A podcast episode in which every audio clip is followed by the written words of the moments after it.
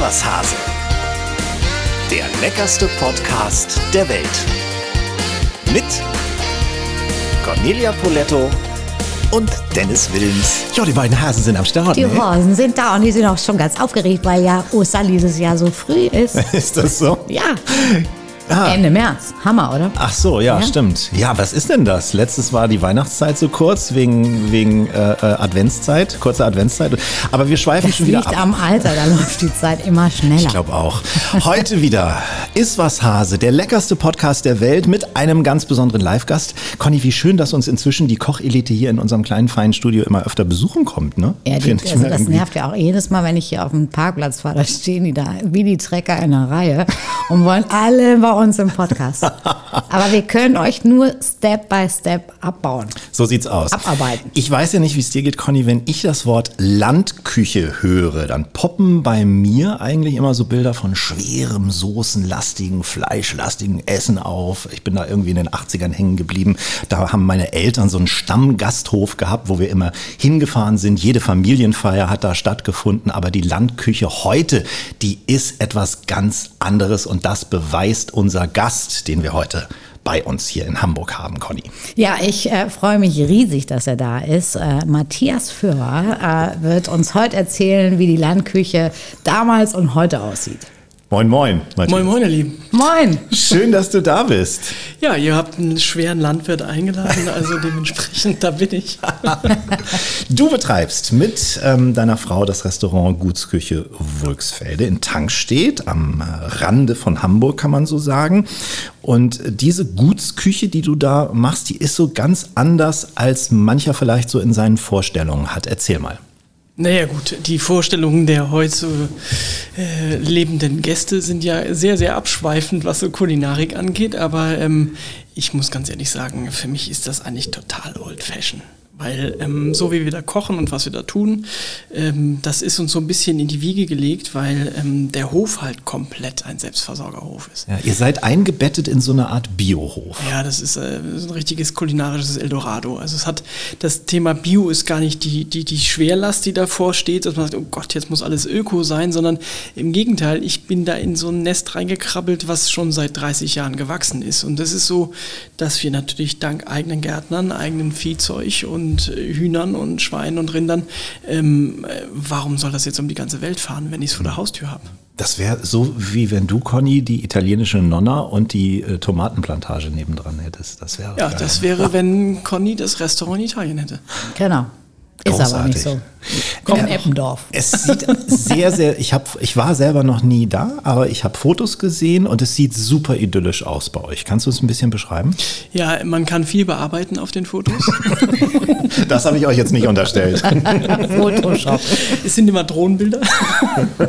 Nein, also die, die Idylle ist wirklich da und ähm, ich spreche jetzt mal für 470 Mitarbeiter, die äh, das hoffentlich auch jeden Tag so mittragen. Es ist ja immer so ein bisschen schwierig, ob jeder dann so idyllisch denkt in dem Moment, aber wir haben halt einfach den, den, die, die Lust und Laune am guten Essen, am nachhaltigen Anbau, an der Landwirtschaft wirklich zum, zum Tagesordnung gemacht.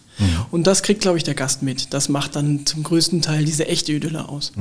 Aber ich will noch mal auf meine Idee, was ich am Anfang ähm, geschildert habe von meiner Familie, 80er Jahre, so, so Landküche. Hattet ihr beide, Frage geht an euch beiden, hattet ihr früher auch so einen Stammgasthof über Land, wo ihr oder eure Familie immer hingefahren ist? Also an den Feiertagen ist das ja immer so dünn gesät, ne, wo man dann hingegangen ist. Ja, da gab es so ein, zwei Gasthöfe, aber ich muss ganz ehrlich sagen, die wirklichen Highlights sind zu Hause passiert, weil Ah. ich bin in einem Haushalt mit vielen Geschwistern aufgewachsen und da ging das nicht, dass man eben mal zu siebt, acht, neun eben mal essen geht. Ja. Deswegen wurde viel zu Hause gekocht und das auch üppig und reichhaltig und das war immer ein Fest, ja. Hast du sowas, Conny? Äh, ja, ähm, äh, ich bin ja groß geworden, auch wenn ich in Hamburg geboren bin, äh, zwischen Paderborn und Bielefeld, äh, genauer gesagt in dem wunderschönen Ort Hövelhof. Und äh, da gab es den äh, Gasthof Förster äh, direkt am Bahnhof und ähm, auch den äh, Gasthof zum Grünen Baum.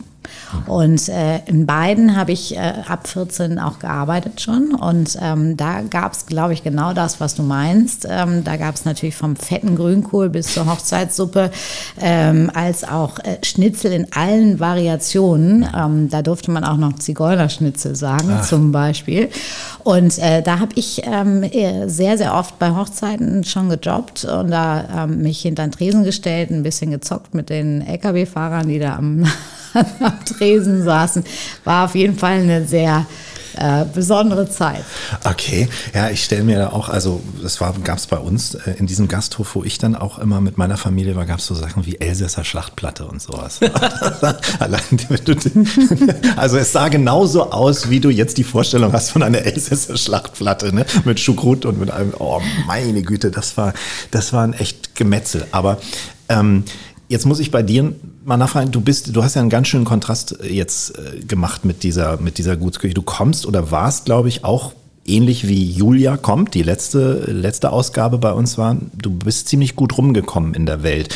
Und du hast, glaube ich, wenn ich das richtig gelesen habe, Dubai gegen, gegen deinen jetzigen äh, Job eingetauscht. Was war denn da los? Also, ja, die, das ist ja ein harter die, Kontrast. Die, die, die, Purzelbäume, die die Presse immer so schlägt, was man so aus den, aus den Medien raussaugen kann. Es hört sich natürlich toll an, äh, Dubai versus Tankstedt ähm, möchte ich gar nicht so vorkehren, weil das war jetzt eigentlich gar nicht die Station. Ich habe äh, vorher ganz toll mit Conea zusammengearbeitet und ähm, grundsätzlich bin ich gern nach Hamburg zurückgekommen wegen der Hafen City eigentlich. Mhm.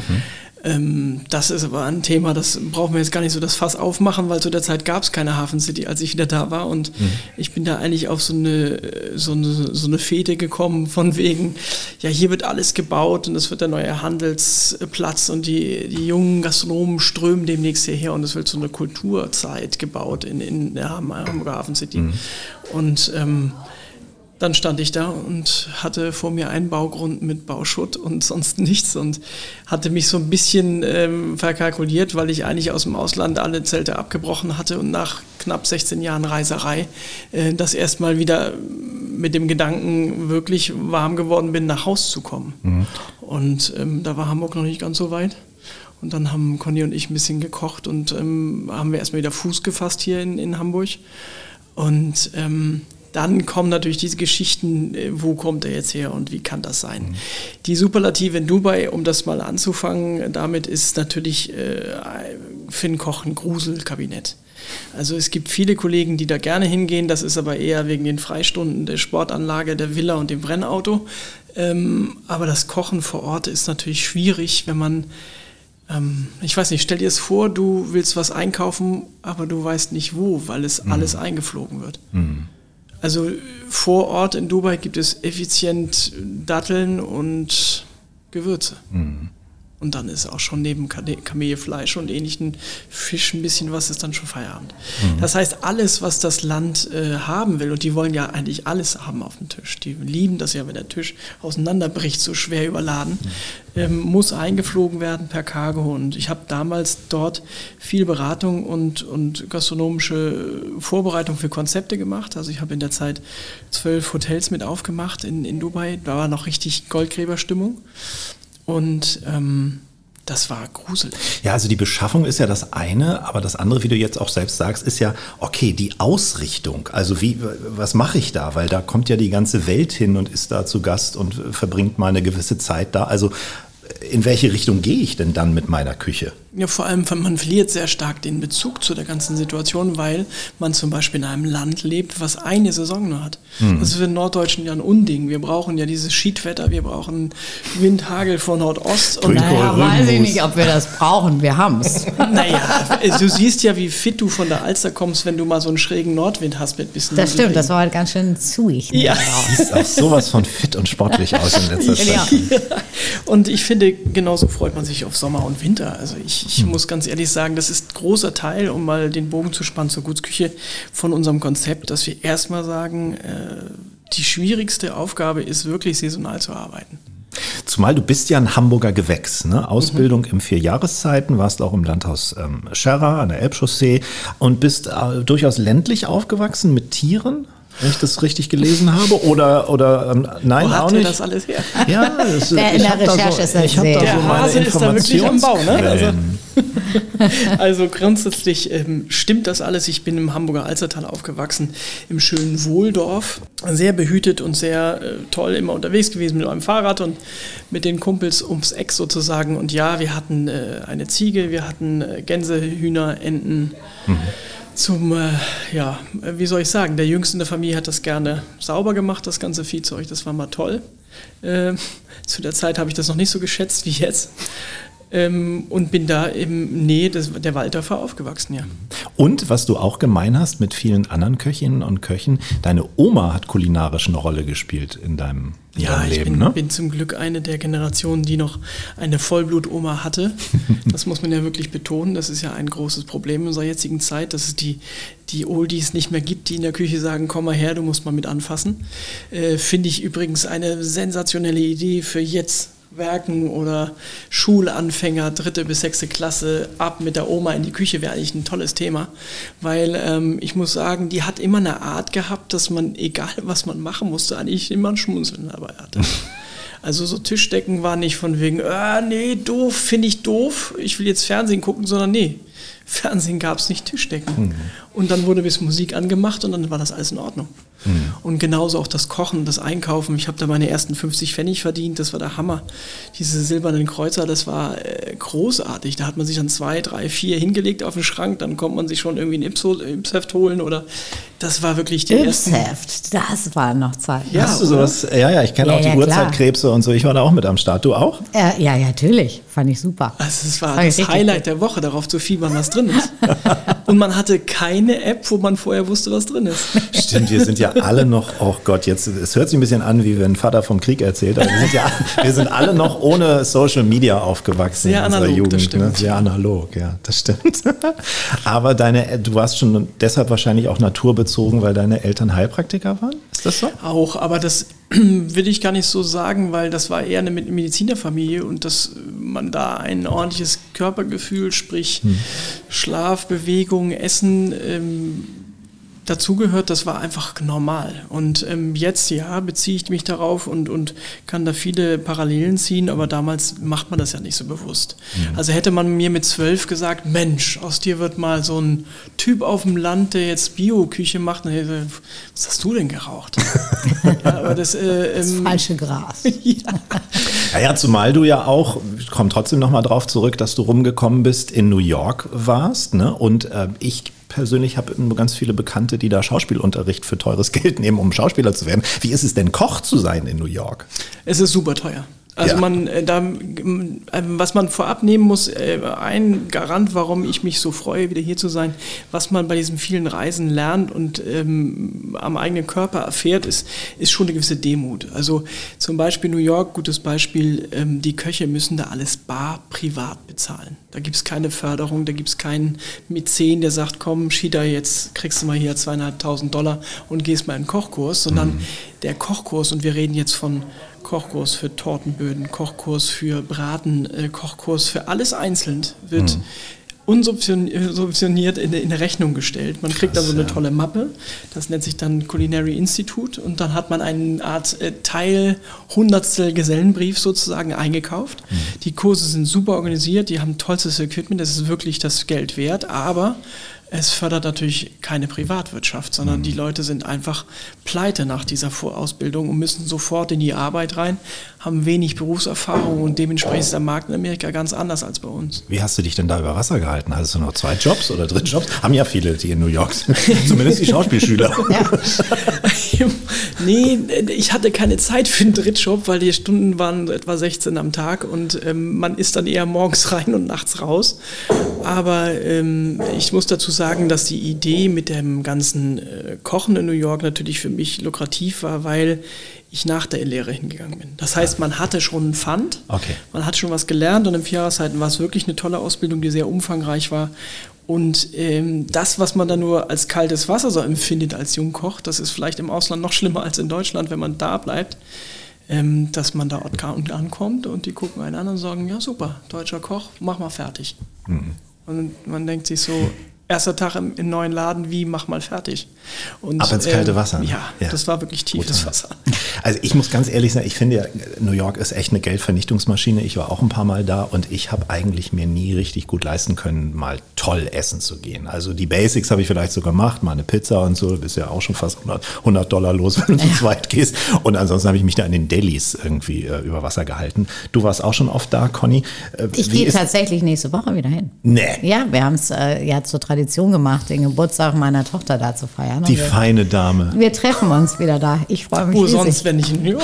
Aber wie ist denn, wie ist denn die Qualität der Küche in New York? Also wenn ich war, ich hatte eine Oma in Florida, ich war also viel auch in Amerika unterwegs. Ich finde, kulinarisch ist jetzt Amerika nicht so der Nabel der Welt oder irre ich mich da? Also ich glaube, bei New York kann man nicht Amerika sagen. ähm, Hm, okay. Ich glaube, das Angebot, also ich weiß, äh, dass das Angebot in New York von äh, ganz schlecht, ganz teuer bis äh, sensationell sein kann. Ich glaube, ich habe es auch schon mal erzählt. ähm, Daniel Humm, eigentlich für mich einer der, der größten Köche, der ja jetzt vegan kocht in seinem 11 Madison Park. Das war zum Beispiel letztes Jahr ein eher enttäuschendes Geburtstagsessen. Okay. Aber es ist, es ist wirklich von allem was dabei. Aber eins kann man sicher sagen, egal wie schlecht oder gut, äh, immer, immer teuer. Ja. Und wie hast du als Insider da die kulinarische Landschaft erlebt? Also ich muss sagen, dass ich dort war zur Jahrtausendwende, das heißt 98, 99, 2000 so die Ecke. Und da war es noch so, dass der Dollar noch eine Mark 93 war. Und ich bin rübergeflogen mit ein paar Kröten von der Bundeswehr noch und war arm wie die Kirchenmaus. Mit dem ersten, ähm, mit dem ersten Payslip sagt man ja, da, wo ich drauf geguckt habe, dachte so, okay, jetzt hast du 600 Dollar bekommen.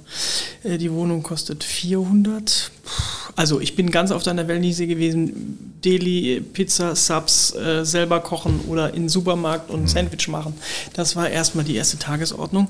Aber was ich in New York kennengelernt habe, und das witzigerweise durch Privat-New Yorker, die man dann irgendwann kennenlernt, über Kollegen, über Freunde, über befreundete Gäste, ähm, die waren wirklich verwöhnt, weil man kann in New York stadtteilmäßig so ein bisschen sich durch die Welt essen.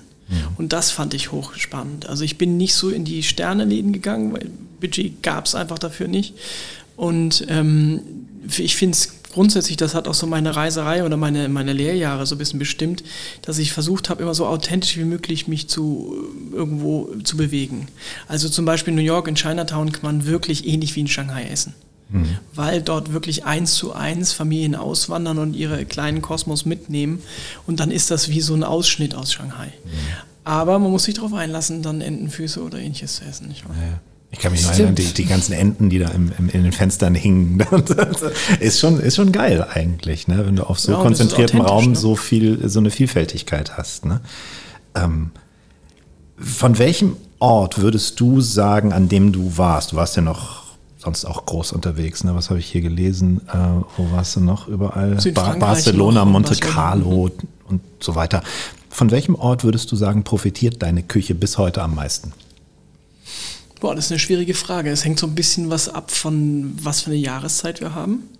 Weil ich würde sagen, zum Beispiel äh, die Küche von der Provence oder die Küche der Côte d'Azur an sich, in Barcelona war ja auch äh, dem ähnlich, das Katalanen-Thema, ist so schwierig im tiefsten Winter in Norddeutschland anzusiedeln. Also ich mag auch Grünkohl und auch deftige Küche, aber ich würde jetzt ungern dann da versuchen, eine Caprese zu zaubern, die vielleicht äh, mit, ich sag mal, unreifen Tomaten und nicht dem richtigen äh, Büffelmozzarella in dem Moment dann einfach gruselig schmeckt.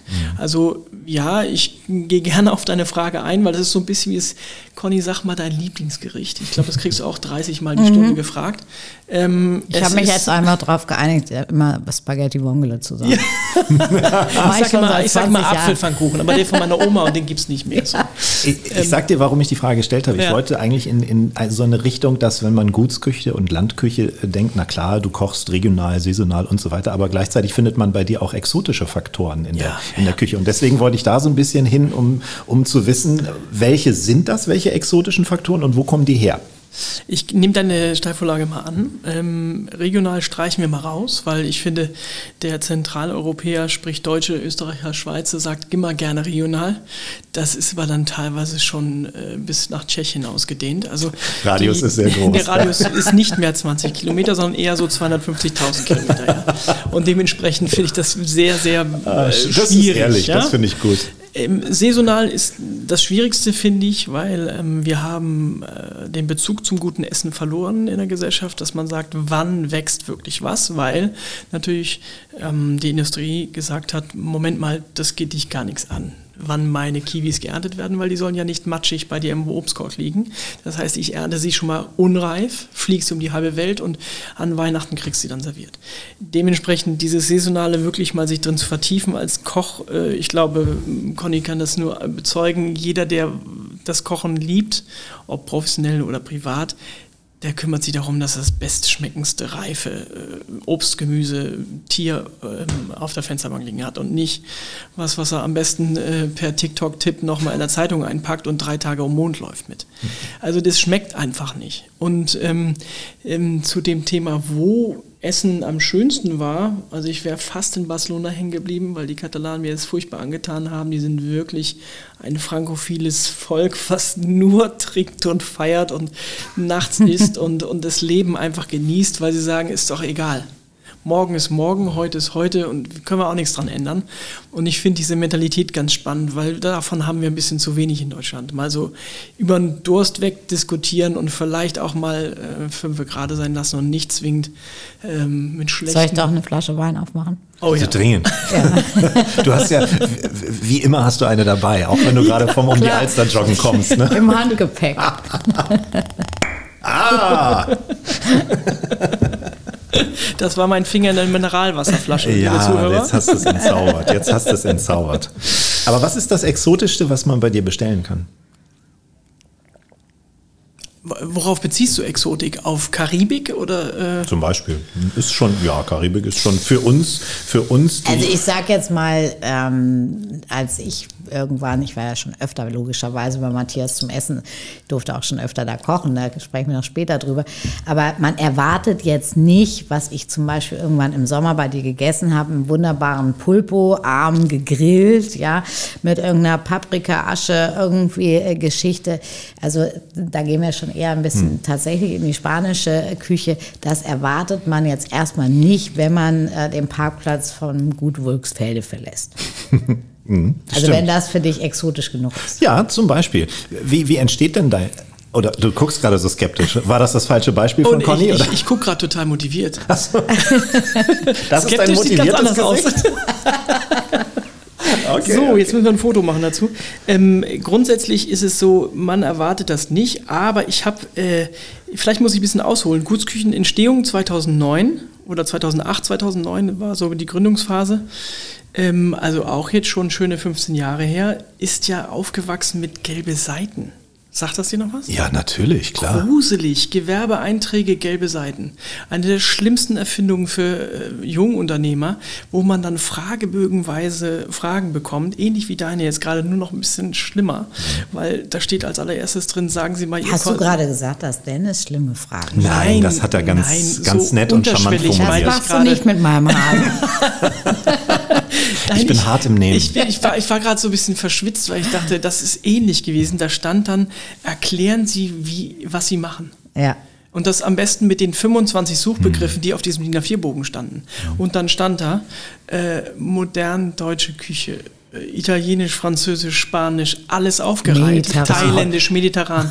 Matthias, das sind heute die Hashtags. Ja, aber äh, auch genauso gruselig wie die Hashtags jetzt war das damals echt eine Überforderung für mich, weil man versucht ja irgendwas auf eine Karte zu bringen und sich so selbstständig so gut wie möglich zu fühlen, da, also zu transportieren, sagen, Mensch, wenn das jetzt ankreuzt, dann kommen sie alle in Scharen. Aber äh, ich habe da nichts gefunden. Und dann gab es ein, eine, eine Zeile von, ich würde sagen, 25 Wörtern, die hätte man ausfüllen können. Oder äh, einen anderen Begriff. Sonstiges. Sonstiges, Sonstiges, genau. ja, genau. Und dann habe ich da reingeschrieben, internationale Landhausküche. Und äh, prompt darauf, äh, 48 Stunden später, kriege ich auch einen Anruf von diesem Vertreter von den Was ist das denn? Das können wir so nicht abdrucken, das haben wir nicht. und Du warst nicht zu kategorisieren. erklären- nee, genau. Dann habe ich ihm das erklärt, dass ich genau deswegen das so nennen möchte, weil es das nicht gibt. und das hat bis heute eigentlich Bestand. Also wir versuchen, das, ähm, um auf das Herz, deine Herzfrage zu kommen, was Gutsküche beinhaltet. Ähm, wir haben, ähm, ich habe es mir auf dem Arm äh, tackern lassen und es steht in der Gutsküche auf der Rückseite der Küche groß an der Wand, Geschmack ist Heimat. Und ähm, das bezieht sich nicht darauf, dass ich irgendwie jetzt einen Heimatverbund oder Verein aufgemacht habe, sondern ich fand äh, bei der Reiserei, wo man sich doch sehr oft fremd fühlt und, und auch äh, ein Stück weit alleine fühlt, weil Köche in der Küche können super nett, aber auch super asozial sein. Und wenn man dann alleine auf dem Zimmer sitzt mit acht Mannstuben und äh, ja, einen kaputten Bad und Gitterbetten und man sich so ein bisschen fühlt wie im Kinderknast, dann äh, ist das schon eine sehr äh, schwierige Situation. Und trotzdem konnte ich immer wieder mit Zug zu Einheimischen und mit den Chefs und den Vorgesetzten immer wieder gut äh, warm werden und konnte dann mit denen im Hinterhöfen, in Seitengassen, in äh, Nebenstraßen wirklich tollstes Essen essen. Nochmal zu deiner Frage Budget. Also es war günstig, aber auch extrem gut auch sehr fettig, auch sehr extrem. Man hat dann dazu auch gerne mal irgendwie eine Flasche Gin getrunken und den Tag Tag sein lassen. Aber es war halt immer bodenständiges, ehrliches Essen. Und das hat mich sehr doll geprägt, weil ich glaube, und davon bin ich jetzt immer noch fest von überzeugt, da wo es einem schmeckt, fühlt man sich auch zu Hause. Vielleicht auch nur für einen Moment, für die, die Essenszeit, zwei Stunden, die man dann da sitzt. Aber wenn es gut schmeckt, ich denke mal, wenn Cornelia sozusagen im Madison Eleven Park äh, abgeholt worden wäre mit einer extrem aromatischen, wertigen, veganen Küche, dann würde sie jetzt anders darüber reden. Und hätte sie gesagt, das war ein Highlight für mich New York. Und das hat jeder Gastronom so in der Hand. Das hat nichts mit dem Budget zu tun. Also ich kann genauso ins Schwärmen kommen an einer authentischen Dönerbude, wie äh, wenn ich drei Sterne essen gehe. Also Ja. Das stimmt. Bist du denn, wenn man sich das so vorstellt, bist du da in, wenn du in so einem Biohof eingebunden bist, bist du da auch irgendwie Teil der Dorfgemeinschaft? Also man, man stellt sich das ja immer. du willst doch zum Heimatverein. Okay. Natürlich, natürlich. Ich glaube schon, dass er, dass er auf dem Weg ist, Bürgermeister von Tankstedt ich, zu ja, ich will werden. ja auch, ich will ja vor allem auch rausfinden, was für Leute zu dir kommen. Und Daniel Günther hat nämlich heute auch Magen-Darm. Und deswegen ähm, können wir auch gar nicht mehr so lange quatschen mit Matthias, weil der nämlich die Gespräche in Dänemark weiterführen muss. Ach so, ist das so? Mhm. Ja, ja, Ah, ja. Das Okay. habe ich gerade noch im Radio gehört. Ja, wir haben ein Übereinkommen, dass, dass ich Teile seiner Abteilung übernehme, damit er sozusagen auch Präsident werden kann. Also ich finde, in Norddeutschland wäre es schon schön, wenn wir jetzt nochmal so einen äh, Kulinarikbeauftragten hätten. Warum eigentlich nicht? Ja, wir werden jetzt schon ziemlich politisch, merkt ihr gerade, aber ich finde das ganz, ganz toll, weil das Witzige ist ja, irgendwo wurde das mal erfunden fürs Volk. Ne? Diese ganze Thematik Demokratie und Politik, jeder kann sich mit einbringen. Ich würde mich riesig freuen, wenn wir mal wieder Betriebswirte im Bundestag haben, die auch sich für gewisse Gruppen einsetzen. Ist, glaube ich, eine Sache, die gerade auch diese riesen Unmut äh, darstellt. Und ja, ich denke mal, neben Conny und vielen anderen Kollegen äh, bin ich einer der wenigen, der auch da kein Blatt von Mund nimmt und sagt, Leute, äh, wie wollen wir jetzt die Differenz Ja, zwischen wer Nord- von und denen Südeuropa hat ja auch machen? überhaupt mal äh, ein Unternehmen geführt. Ja, und, äh, und wir sind jetzt noch gar nicht bei einem landwirtschaftlichen Betrieb, aber äh, das, das, das sind, sind ja alle Jungspunte da, ähm, die leider irgendwie noch nicht so richtig viel mitbekommen haben, wie es im wahren Leben aussieht. Naja, und man kann sich, glaube ich, auch eigentlich erst profilieren, wenn man was geschafft hat. Und jetzt haben wir gerade gesellschaftlich das Thema umgedreht und sagen, erstmal profilieren und immer gucken, was bei rauskommt. Und da stecken wir ja so ein bisschen fest in dem Tunnel. Ja. Jetzt sind die Landwirte auf die Straße gegangen. Ähm, das ist schön zu sehen. Ähm, muss man gucken, wo das Ganze hinführt, ob das jetzt nur Steuergelder kaputt macht oder ob wir vielleicht auch wirklich was damit erzeugen. Aber grundsätzlich finde ich die Mentalität, ich war auch mit der Family gerade auf der, auf der Demo und habe gesagt, gut, hier müssen wir Akzente äh, setzen, weil das ist die nächste Generation, die sollen mal kennenlernen, was los ist, wenn man mal seine Meinung kundtut. Ähm, das fanden die auch ganz toll und wir haben lange darüber diskutiert. Mit 8- und 10-Jährigen ist das schon spannend, was sie so mit sich denken, wenn sie in so einem 60.000 Leute Mob auf einmal stehen. Das ist schon eine sehr eigene Erfahrung.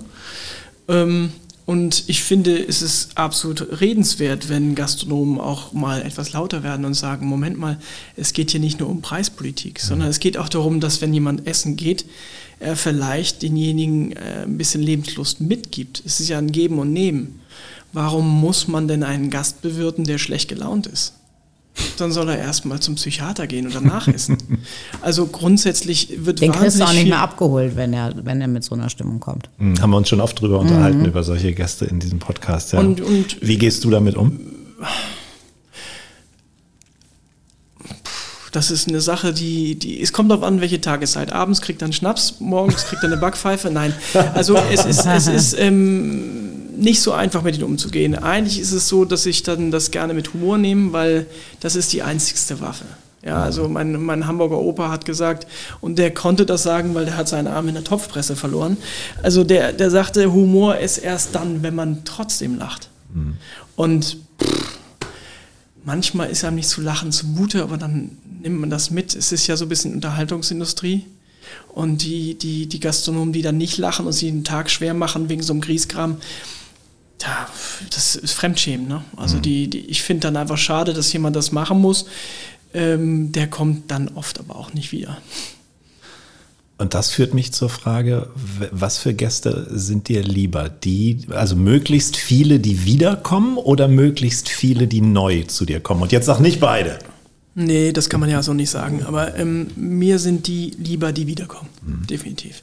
Weil das ist für mich so die höchste Bewertung, die man haben kann, neben diesen ganzen Bewertungskriegen, ähm, die wir so führen auf äh, Tagespresse und, und, und Multimedia-Themen. Ähm, mir geht es darum, dass jemand das kennengelernt hat, das Essen gelernt hat und äh, die Atmosphäre aufnimmt und sagt, Moment mal, da müssen wir wieder hin. Dann hat man alles richtig gemacht. Wir haben gerade ein bisschen darüber gesprochen, wie du mit unzufriedenen Gästen umgehst. Äh, ich meine auch in meinen Recherchen irgendwo mal gelesen zu haben, dass du, ähm, dass, es, dass du so ein bisschen genervt bist von diesen ganzen Unverträglichkeiten, auf was du zu achten hast bei den Gästen. Ist das so? Hier kommt nee, jetzt alles, hier kommt alles auf den Tisch. Bonier. Das war jetzt deine Vorlage. Nein, also Unverträglichkeiten äh, bin ich äh, kein Freund von, weil ich glaube, dass äh, man sich krank essen kann. Und das haben wir jetzt gefühlte 40 Jahre gemacht. Wir haben nämlich alles gegessen, was uns vorgesetzt wurde, egal nachzufragen, egal das Kleingedruckte zu lesen. Und das, was wir gerade haben, sind die Folgen davon. Mhm. Es geht nicht darum, dass wir als Gastronomen so einen schlechten Job machen, sondern ich kenne ganz viele äh, Kollegen, die einen super Job machen, aber nicht mehr durchdringen zum Kunden, weil er sich schon krank gefressen hat. Und das Problem ist, dass dieser Mensch in der Gastronomie auf einmal den Therapieauftrag hat, sagt, Sie sind verantwortlich dafür, dass es mir gut geht. Das ist so ähnlich wie mit der Schulvorbildung gerade. Die Eltern geben ganz oft Kinder ab und sagen, nee, nee, das ist Ihre Aufgabe, ich habe jetzt Me-Time. Ich bin raus. Und um drei hole ich ihn ab und dann ist er ein erwachsener Mensch ähm, wenn man die Vorprägung nicht zu Hause übt und sagt, ich koche mal selber, vielleicht verzichte ich auch gefühlte drei bis vier Tage die Woche mal auf Fleisch und esse ein bis zwei Tage Fleisch und Geflügel und Fisch und die anderen Tage bin ich automatisch Vegetarier, weil ich meine Haushaltskasse schonen will. Das ist für mich die absolute durch und durch Oma-Küche. Und wenn wir im Einstiegs darüber geredet haben, wie fett es gewesen ist und wie deftig, war es trotzdem zu 70 Prozent vegetarisch, mhm. selbst auf dem Land. Mhm. Da schwumm mal für vier Personen so eine Kochwurst dran vorbei, aber der Rest war Kohle, ein Topf und Kartoffeln. Und nicht ein Topf voller äh, Bratfleisch und eine Handvoll Rosenkohl und den haben sieben Leute äh, Fleisch gegessen. Mhm. Das ist auf den Kopf gedreht worden. Das haben wir ähm, kurz nach Corona zurückgedreht. Also diese Ernährungspyramide, die wir alle gelernt haben, steht in meinen Augen auf dem Kopf ziemlich schwankend auf diesem kleinen spitzen Eck äh, und äh, es wird einfach falsch rumgegessen. Mhm. Und das haben wir gesagt, okay, das geht nicht mehr, das können wir zu dieser Preis-Leistung auch nicht mehr bieten. Und das haben wir umgedreht. Und Aber ich habe das, ich hab das äh, gemerkt, das war ganz, ganz lustig. Ich hatte einen, einen ähm, Kochkurs mit so, ich sag mal, Teenies, ja. Die waren alle so zwischen 12 und 16. Und dann äh, mit den Eltern und äh, irgendwie befreundete äh, Pärchen, keine Ahnung. Und äh, dann habe ich natürlich gefragt, so, hey, worauf habt ihr denn Lust? Was wollt ihr lernen? So, und dann habe ich gesagt, eigentlich wäre doch cool ein Fisch in Salzkruste. Und die, der eine Teil der Familie hat gesagt, oh, super cool, das wollten wir immer schon mal. Und dann äh, haben die anderen gesagt, nee, die, die Jungs essen keinen Fisch. Und dann habe ich gesagt, wieso essen die keinen Fisch? Und ich habe es einfach trotzdem gemacht. Ich hatte ein bisschen was im Petto für, wenn wirklich nicht geht. Fischstäbchen? Sie, genau. Und sie haben ihn alle mit Genuss gegessen und gesagt, so shit, warum haben wir denn irgendwie immer gesagt, wir mögen keinen Fisch? Ja, weil ihr es wahrscheinlich schlecht gekriegt habt, aber diese Mischung aus was Neues entdecken, ähm, stolz, dass man so einen Fisch in Salzkruste eingepackt hat und ihn dann auch noch ohne Geräten auseinander nimmt, äh, das war, war genau das, was sie überzeugt hat. Und jetzt ist das Thema Fisch irgendwie vom Tisch. Aber Conny, du weißt ja auch, warum wir Köche weiß tragen. Ja, Wir weil haben wir ja Halbgötter klar- sind. okay, das ist eine andere Auslegung, aber ich habe gelernt, weil wir ja auch einen therapeutischen Auftrag haben. Ich hätte jetzt gedacht, diese Kochjacken sehen ja auch immer so ein bisschen aus wie Zwangsjacken. So, wer, Hase war sein Name, ne? Ja. Hase haben wir Hase. gerade im Moment. Wir haben das- Hase im Pfeffer nämlich. Das war, das war für die Beurteilung der Qualität meiner Fragen. Sehr schön, jetzt sind wir angekommen. Jetzt Also, sind wir wieder Gleichstand. Ich finde es, ich habe so eine ähnliche Situation äh, oft gehabt mit, mit äh, ja, so ganz ähm, Hamburger Mütter, die es dann geworden sind durch Gottes Eingebung und noch nicht genau wussten, auf was sie so einlassen. Die sind ja auch im Restaurant mal ganz spannend. Lass mich raten. Da SUV, Golden Retriever und Barberjacke. Ich sag dazu nichts, das wäre nicht Blonde, schön. lange Haare. Aber das sind doch genau deine Gäste, die zu dir kommen, oder? Barbie-ähnliche auf, auf dem Land, Figur. Hamburger Umland. Also ich gebe euch mal so zwei, drei Umgestiegen Stichproben auf von Hafermilchlatte. aber Decaf, Klar. weil ich bin sowieso schon auf Tour. Ne? Habe ich gerade eben gehört, Decaf, wie man Kaffee dekoff, äh, de, ent, entkoffeiniert. Das Ja, das macht ist man ja mit einem gruselig. höchst schädlichen und krebserregenden Lösungsmittel, nur Ja. mal zur Info. Ne? Also, wenn Also es gibt es mittlerweile auch anders, also äh, zum Glück, Aber teuer. das ist extrem teuer. Genau. Genau. Ähm, äh, zwei Stichproben mal dazu. Es, es hat mich wirklich beeindruckt. beeindruckt. Es gab äh, eine Dame, die hatte im Restaurant schon mal die Ketchupflasche dabei in der Handtasche, Quatsch. weil äh, sie wusste ja, sie geht in ein Bio-Restaurant und das gibt's da ja nicht. Nicht wirklich, echt? Mhm. Krass. Weil sonst der Kleine das nicht isst, egal was es war. Da kam dann Ketchup drüber. Ich sagte, okay, gut, die muss jetzt hier auch nicht wieder herkommen. Ähm, und das andere Thema ist oft gewesen, dass so, ich sag mal, die, die, die, die Sprungschicht zwischen zwei und fünf Jahren, da sind die ja super witzig unterwegs, total neugierig und ähm, äh, es wird so gerne äh, in der englischen Verneinung mit den Kleinen geredet. So, ähm, du nimmst doch Pommes, nimmst doch du. Oder nicht? Ja? Äh, ich sage, okay, äh, es kann sprechen, es kann gucken, es kann fühlen, vielleicht Es- rede ich mit dem Kleinen mal selber. Ja? Äh, und dann auf einmal gehen die Augen auf und der fokussiert sich auf den Typ in Weiß und okay, er Mund auf, nee, ist kein Zahnarzt, also ich, dann reden wir ganz normal und schwupps kommt so ein Dreijähriger mit in die Küche und, und äh, ist wie in, in, als wenn er in Disneyland in die Abteilung geht. Und dann zeigt er in die Schublade und sag ich so, hebe ich hoch, sag, was magst du essen? Wie, wie sieht's aus? Ja, dann wird er auf Krage gezeigt oder auf Muscheln oder ähnliches. Und äh, diejenige, die am Tisch dann blass wird, ist die Mutter. Also wir müssen auch aufpassen, wie weit äh, erziehen wir unsere Kinder schon automatisch erwachsen. Ja, die Mutter ist das nicht, also das Kind, das magst du doch nicht oder doch oder nicht. ja?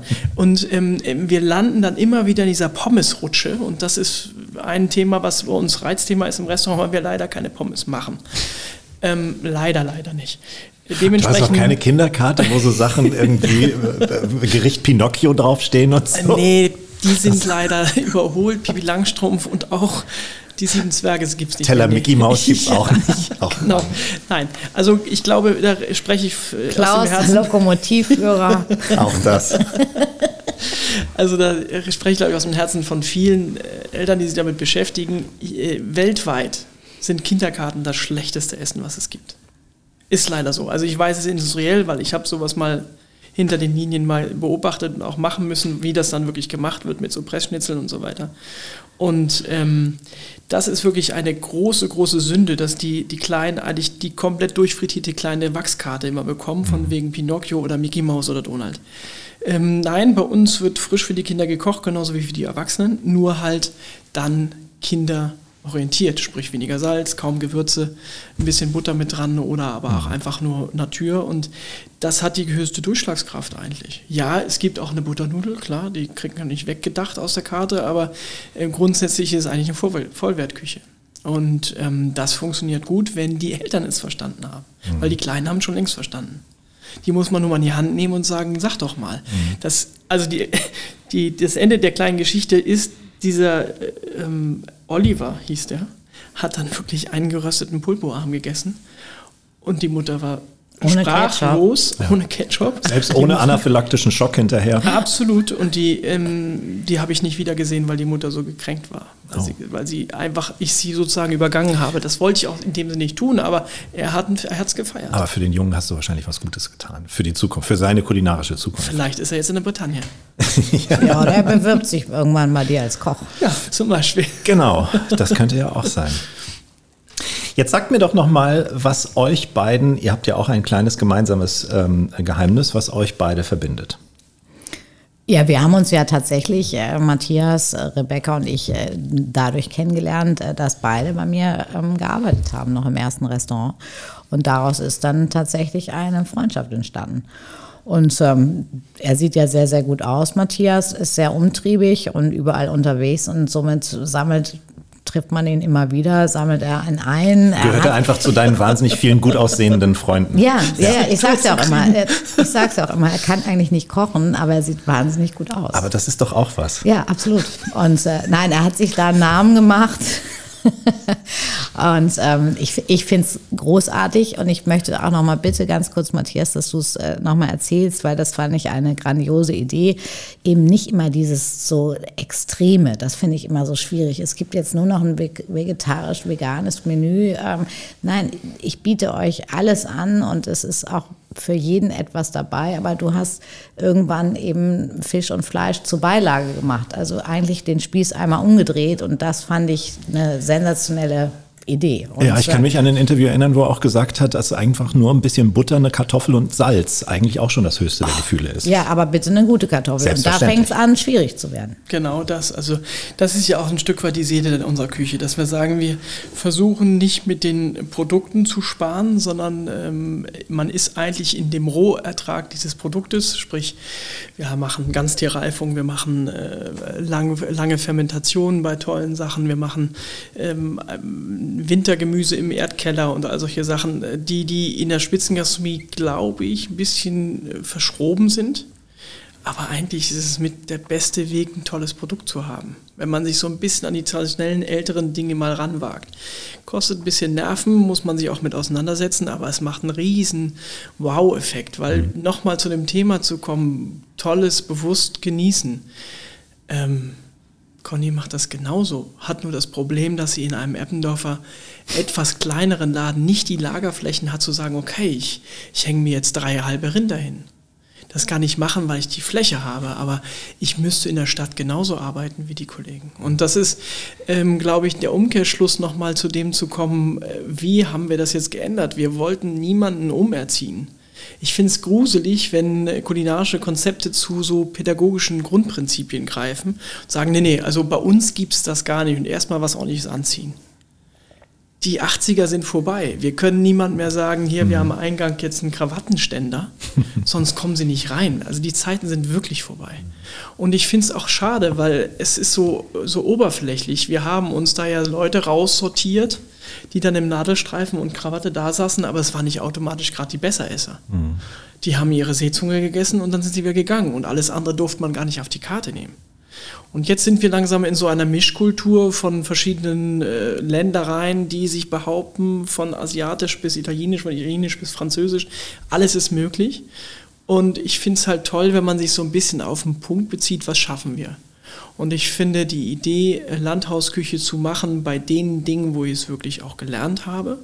Also ihr werdet sowieso leider nicht bei mir äh, äh, Sushi auf der Karte finden, weil ich einfach kein Sushi gelernt habe. Und ich finde es schade, wenn man dann nicht ein Fachpersonal im Haus hat, dann damit zu jonglieren. Das ist einfach äh, der Tradition äh, respektlos in meinen Augen. Aber ähm, man kann trotzdem tolles Ceviche machen. Mhm. Und ähm, grundlegend ist es so, dass die, ja, wir versuchen das so bodenständig wie möglich rüberzubringen und Corona hat so ein bisschen so Einschnitte gebracht. Äh, Gastronomen mussten sich umorientieren, mussten überlegen, wie erfinden wir uns neu. Und mir hat es schon immer gestunken, dass man eigentlich äh, zu jeder Tages- und Nachtzeit irgendwie viel, viel Tierfleisch und, und äh, Ware da haben muss, einfach nur weil sich der Norddeutsche dann über das Fleisch definiert. Mhm. Es wird ja gern in Steakhäusern bestellt, äh, ich nehme das Ribeye mit, was haben Sie denn? Äh, ja, wir haben einiges, aber ja, machen Sie mal so einen Salat dazu. Dann. Ist, ich habe heute Low Carb. Äh, mit einem schönen French Dressing. Mit 250 Gramm Ribeye ist das auch nichts zu sagen, das Gespräch in dem Moment, ja. Und ähm, die Idee zu sagen, die Küche soll so lecker und schmackhaft sein im vegetarischen Bereich, dass ich nichts anderes mehr brauche, das ist einfach ein Ansporn gewesen, sehr, sehr, wie soll ich sagen, ähm, visionär vegetarisch zu kochen. Mhm. Aber weg von dem, was zum Beispiel äh, Daniel Hüms äh, ähm, gerne gemacht hat, immer wieder polarisieren auf das Kleinste, auf das Minutiöse, wobei die Qualität, die er kocht, sensationell ist von dem Produkt her. Aber ich möchte, dass die Gäste mit zwei, drei, vier Gängen auch zufrieden nach Hause gehen. Da mhm. muss man keine zwölf Gänge durch die Station machen. Wie guckt denn jemand äh, wie du mit einem mit einem eingebettet in einen Biohof am Stadtrand auf so Leute, die in der in der Metropole schwitzen wie Tim an der Schanze oder Conny in Eppendorf?